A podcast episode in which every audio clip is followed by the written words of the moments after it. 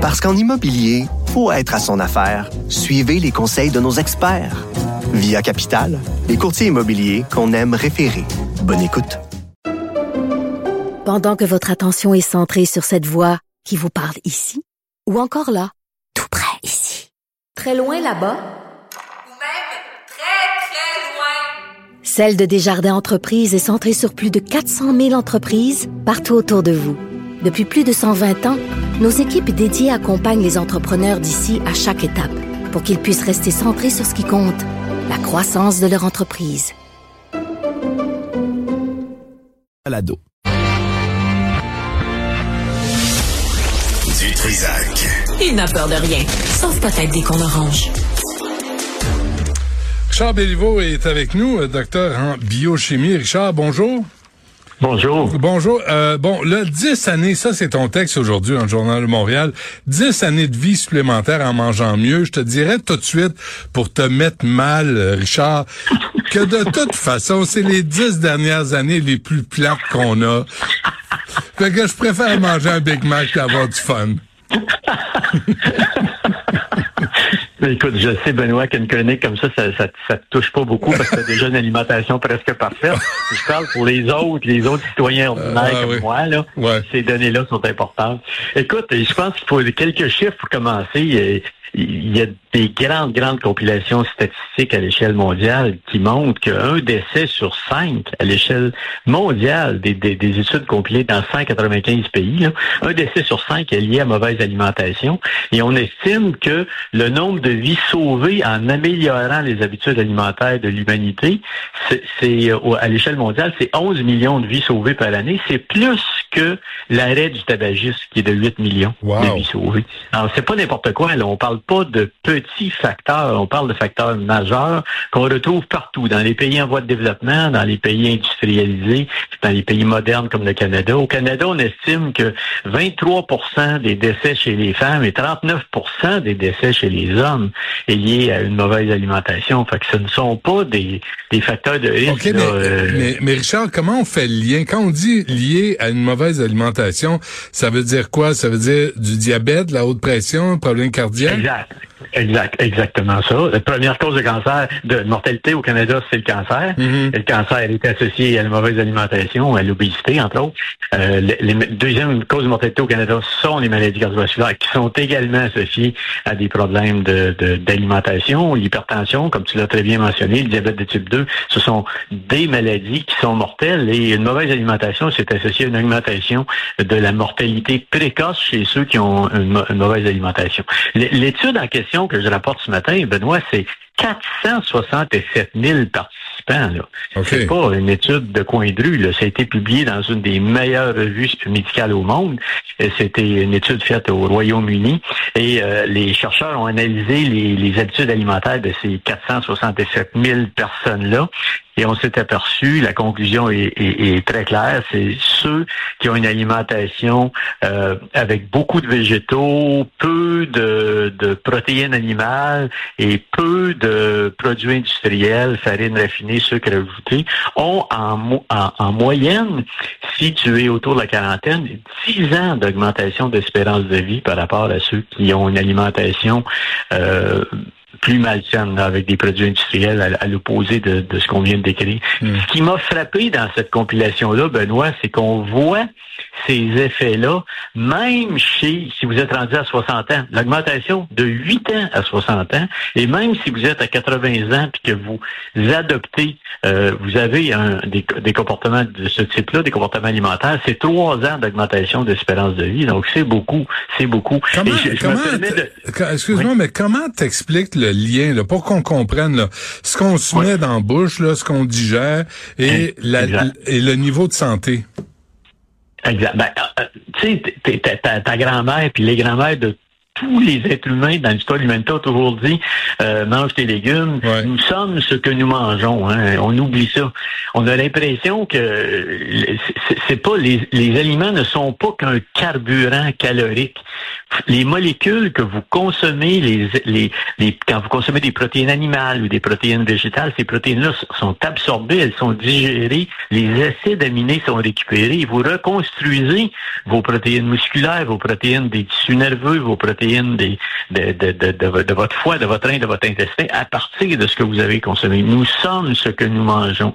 Et quand vous mangez des produits avec une diversité de composition, ben vous avez un équilibre biochimique qui est plus complexe, qui est plus équilibré, qui est plus en harmonie avec ce que vos gènes vous permettent de gérer. Les produits industriels modernes qu'on retrouve dans les produits hyper transformés de l'industrie sont des molécules pour lesquelles vous n'avez pas les voies métaboliques de digestion, de processing. Vous avez des molécules que votre système digestif ne peut pas reconnaître. Des hmm. agents texturisants, des agents émulsifiants, des agents édulcorants, des produits qui sont ajoutés par l'industrie à des produits riches en gras, en sucre, en sel, qui ont très peu de végétaux. Donc, on est obligé de rajouter des agents texturisants pour leur donner une apparence de séduction c'est de la séduction, les produits industriels transformés. Et le problème de ces aliments-là, c'est qu'ils vont, entre autres, perturber votre microbiome. Euh, je te rappelle, Benoît, que tu as autant de cellules microbiennes dans un corps humain que de cellules humaines. Hmm. Et c'est ces bactéries-là que tu as dans, le gros intestin particulièrement ne, ne peuvent pas métaboliser ces molécules-là qui sont produites par l'industrie. Et ça, ça cause une, ce qu'on appelle une dysbiose. Médicament, c'est une dysbiose, un dysfonctionnement du microbiome intestinal. Et ça, ça perturbe votre santé. Le lien entre le microbiome et ta santé globale est établi depuis longtemps. Il n'y a aucune ambiguïté là-dessus. Donc, cette étude-là est très, très claire. Elle, conclut essentiellement trois éléments importants. Euh, ce qui est positif pour la santé d'un point de vue nutritionnel, on le sait depuis longtemps, abondance de végétaux, d'aliments de, d'origine végétale. Et là, tout le monde pense fruits et légumes, mais c'est pas juste fruits et légumes. C'est également les grains entiers, c'est les noix, c'est les légumineuses. Tout ça, ce sont des produits d'origine végétale. Le thé vert, c'est un produit d'origine végétale. Le chocolat, c'est un produit d'origine végétale, et ainsi de suite. La deuxième caractéristique, c'est un apport minimal en produits industriels transformés. Essayer de réduire au maximum, de remplacer le pain blanc par du pain de grains entiers. Juste ça, là, dans l'étude en question avec les 400 000 personnes, c'est un des facteurs les plus importants. Une petite portion de noix par jour. Aujourd'hui, on a des noix, on achète ça partout, là. Des noix, des amandes, des pistaches, euh, même les macadamia, là, qui sont le, le caviar des noix, là, c'est disponible maintenant, on en trouve. Donc, juste une petite portion de noix l'intérieur de la paume de votre main, dans ces études-là, montre que c'est un impact majeur sur la réduction euh, de d'AVC, sur la réduction de maladies cardiovasculaires, sur la réduction des cancers. Et troisièmement, ben, réduire les protéines d'origine animale, pas les les réduire. La combinaison de ces trois, les trois facteurs-là, c'est ça qui augmente de façon extrêmement spectaculaire. Benoît, 10 ans d'augmentation d'espérance de vie, là, c'est absolument inouï. Mais, mais à quel point là, les charcuteries, puis même, je vais le dire, puis je vais pleurer, le bacon, puis euh, à, quel point c'est nocif pour, euh, pour notre santé? C'est nocif surtout les charcuteries industrielles. Euh, c'est quelqu'un qui en consomme sur une base régulière. Les charcuteries industrielles, on parle pas de, de on parle pas d'un petit saucisson fait par votre bouffée, là, on, parle de, produits qui sont des. On peut penser plutôt bellonné là, que de, de saucissons de lion. Là, On s'entend, on parle de produits industriels hyper transformés. Parce que c'est très euh, la, la, quantité, il y a des nitrites, il y a des produits de préservation, et certains de ces produits-là sont transformés en, nitrosamine dans votre intestin ça a une c'est associé à une augmentation du cancer colorectal. La quantité, euh, l'augmentation de... On s'entend une fois, encore une fois, Benoît, si tu manges un, sandwich aux tomates avec du fait de, grains de, blé entier, avec euh, une tranche de fromage, une tomate, puis tu as un morceau de bacon, c'est pas la même chose que de manger une assiette juste de bacon ou juste de charcuterie. les, les, les produits Ces produits-là, comme le bacon, et c'est un bon exemple que tu prends, devraient être utilisés pour vous permettre de consommer plus de végétaux. Quand on met un petit peu de, de lard dans un plat, dans une soupe au pois, ça augmente votre consommation de poids, sont santé, parce que vous avez un petit peu de gras, un petit peu de goût, un petit peu de saveur, un petit peu de ce que les Japonais appellent l'umami, la saveur de viande, la saveur qui est associée à l'acide glutamique. Et quand un produit, c'est ça le problème des produits véganes ou des produits strictement végétariens, c'est qu'ils n'ont pas d'umami, ils n'ont pas de goût délicieux. Umami, ça veut dire goût délicieux. Et ce goût-là, c'est associé à l'acide glutamique. L'acide glutamique, c'est dans les viandes et dans les champignons qu'on retrouve ça. C'est pour ça que dans certains fromages, c'est pour ça que quand tu mets un petit peu de parmesan ou un petit peu de champignons dans un plat, tout d'un coup, tu dis, my God, c'est bien meilleur. Un petit peu de bouillon de bœuf dans un, dans un, ça change tout. C'est umami-là. Fait que l'idée, c'est pas de, de bannir complètement. Dans les études, c'est, c'est, pas des études qui visent le végétarisme.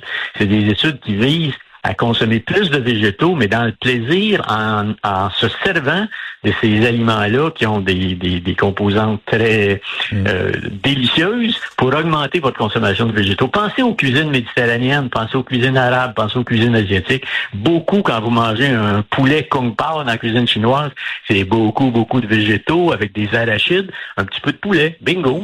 On bannit pas le poulet, on l'intègre avec beaucoup de légumes. C'est une façon d'augmenter votre consommation de végétaux. Quand on fait une soupe chorba dans la cuisine algérienne, c'est la même chose. C'est plein de légumes avec un beau fond de, de, d'agneau ou de, de, de bœuf. Et là, ça vous permet de manger plus de légumes. Quand vous mangez un couscous, c'est la même chose. OK, arrête, arrête, arrête, arrête, ah, moi, j'ai, j'ai pas mangé. J'ai faim, là. Arrête, OK? Là, là, ça va faire. Je t'écoutais, je je le dirai pas, mais là, je t'aboute. OK? là, ça suffit. Lisez-le, 10 années de vie supplémentaire en mangeant mieux.